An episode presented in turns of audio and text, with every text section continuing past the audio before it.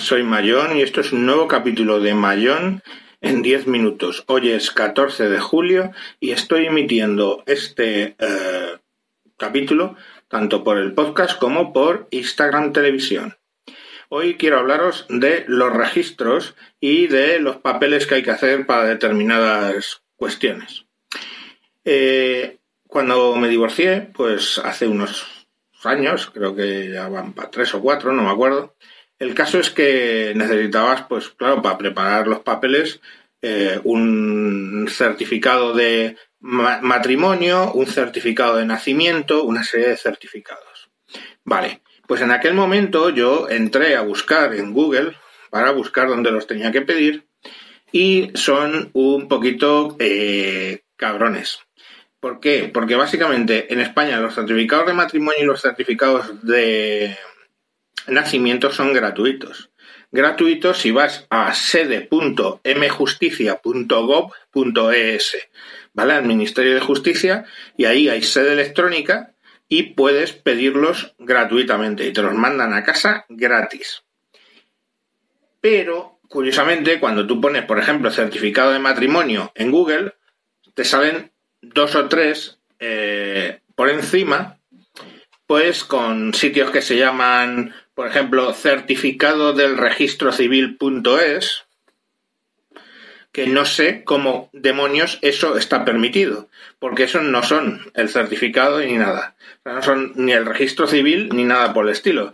Si tú buscas por registro civil, te salen cosas como esas de certificado de del registro civil.es. Claro, tú entras ahí creyendo que es el registro civil y pides y te cobran pues entre 20, 10, 10, 20, 12 por mandarte el certificado. Que insisto, si lo pides en el Ministerio de Justicia o en la administración, administración, creo que es administración.gov.es, vamos, pero vamos, lo suyo es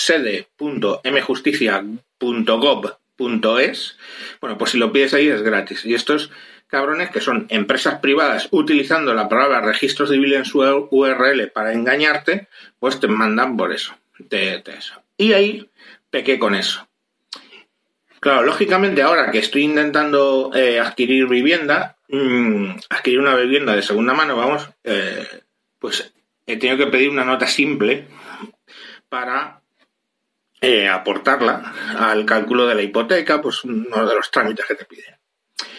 Bueno, pues lo mismo, ya estaba yo eh, advertido. Entonces lo que hice fue mirar bien dónde la estaba pidiendo. Bueno, pues si ponemos nota simple en Google, pues lo primero que aparece es www.registro.es. ¿Veis? Otra vez la cuestión. Y sitios como registro-online.es, sitios, bueno, servinotassimples.es, Vale, esa última a lo mejor no llama mucho a engaño. Y claro, ahí estamos hablando de la nota simple, sale por 8, sale por 12, sale por 21, sale por 40, algunos he visto por 40. Entré por curiosidad, claro, ya sabía yo de qué iba la verbena. Y entonces digo, bueno, vamos a ver dónde hay que pedirlas oficialmente.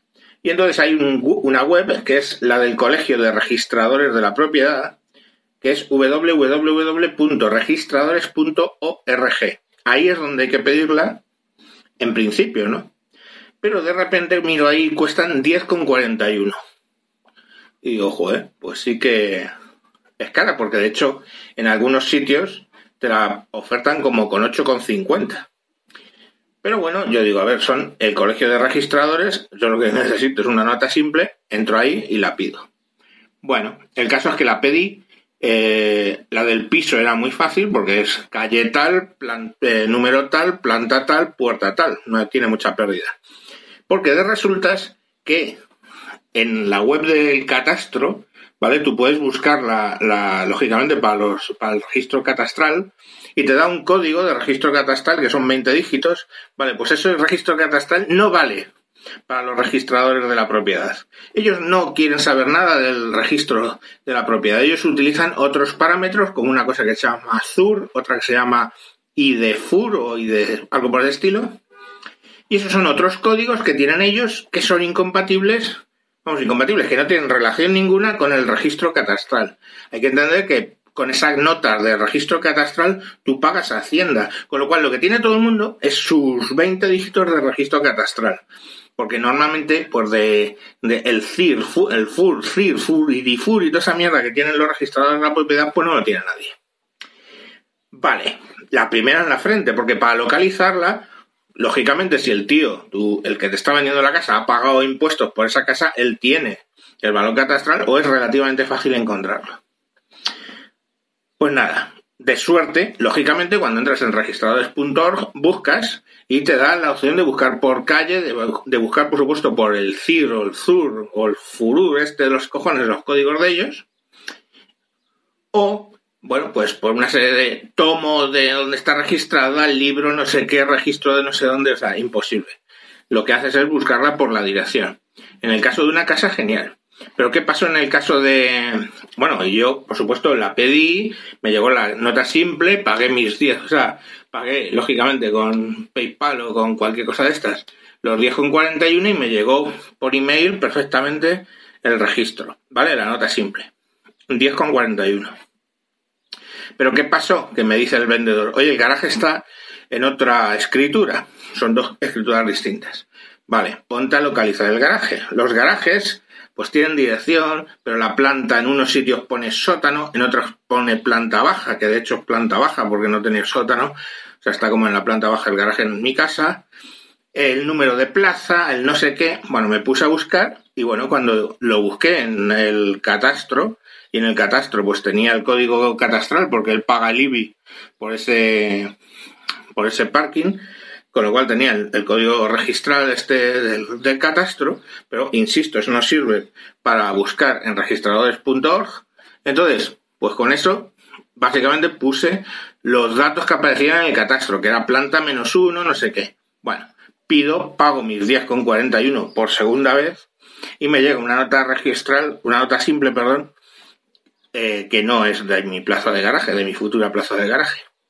¿Qué es lo que tuve que hacer? Pues digo, estoy jodido, porque llamé para quejarme, me dijeron, nada, no, tiene usted que hablar con el registro de su ciudad, en el caso de Galapagar, vaya usted a Galapagar, al registro, al registrador, porque es un, señor, este Rajoy ha salido del gobierno y, ha, cogido otra vez eh, su plaza como registrador de la propiedad en Santa Pola, el pueblo que perdió una L.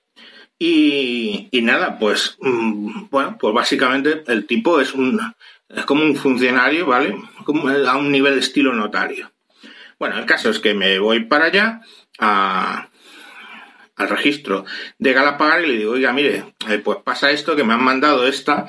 Digo, no voy a reclamarle porque estamos hablando de que a lo mejor son 160.000 euros 167.000. La casa con el garaje, pues 10 euros es como escupir en el mar, ¿vale? Me da igual. Me los como, los 10 euros de la nota simple que no coincidía. Digo, pero por favor, necesito encontrarla. Ya, pues es que son los datos que usted ha pasado. Digo, no, es que los datos es que, mire, les puse en observaciones, este es el código catastral. No, pero el código catastral no, no, no lo usamos nosotros para nada. Coño, pues Hacienda sí lo usa, el IBI sí lo usa, Ayuntamiento sí lo usa, ustedes no lo usan. Pues me parece muy bien. A ver cómo localizo yo esto. Hombre, pues es que usted debería haberlo podido pedir por nombre del propietario o por DNI del propietario. Digo, sí, claro, pero para esa parte, curiosamente, te pide un certificado. Y yo os digo una cosa, soy muy geek, pero odio los certificados. Mm, por historia, te lo contaré en algún capítulo. El caso es que al final directamente, pues como estaba allí con la persona, me dijo, a ver, dígame, pum, eh, vale, ¿cómo se llama? Sí, el señor. Vale, papá, papá, vale, ya, ya la tengo localizada. Eh, se la vamos a, eh, se la hacemos. Vale, digo, luego vuelvo cuando, por la tarde, sí, vuelvo por la tarde, vuelvo por la tarde y le digo, ¿esto cuánto es? 10, 10 con cuarenta y tantos, ¿no? Dice, no, no, 3 con 01. Digo, ¿cómo? O sea, si la sacas en persona son 3,01. Si la sacas por internet, el colegio te cobra 10,41. De flipar y no parar. Y bueno, pues hasta aquí lo que os quería contar. Que si tenéis que conseguir una nota simple, os vayáis a vuestro registrador de la propiedad directamente en vez de utilizar el registro.org. Y en cualquier caso, tened cuidado con las webs en las que accedéis, porque todas tienen en la URL truquis para cobrarte más. Chao, chao.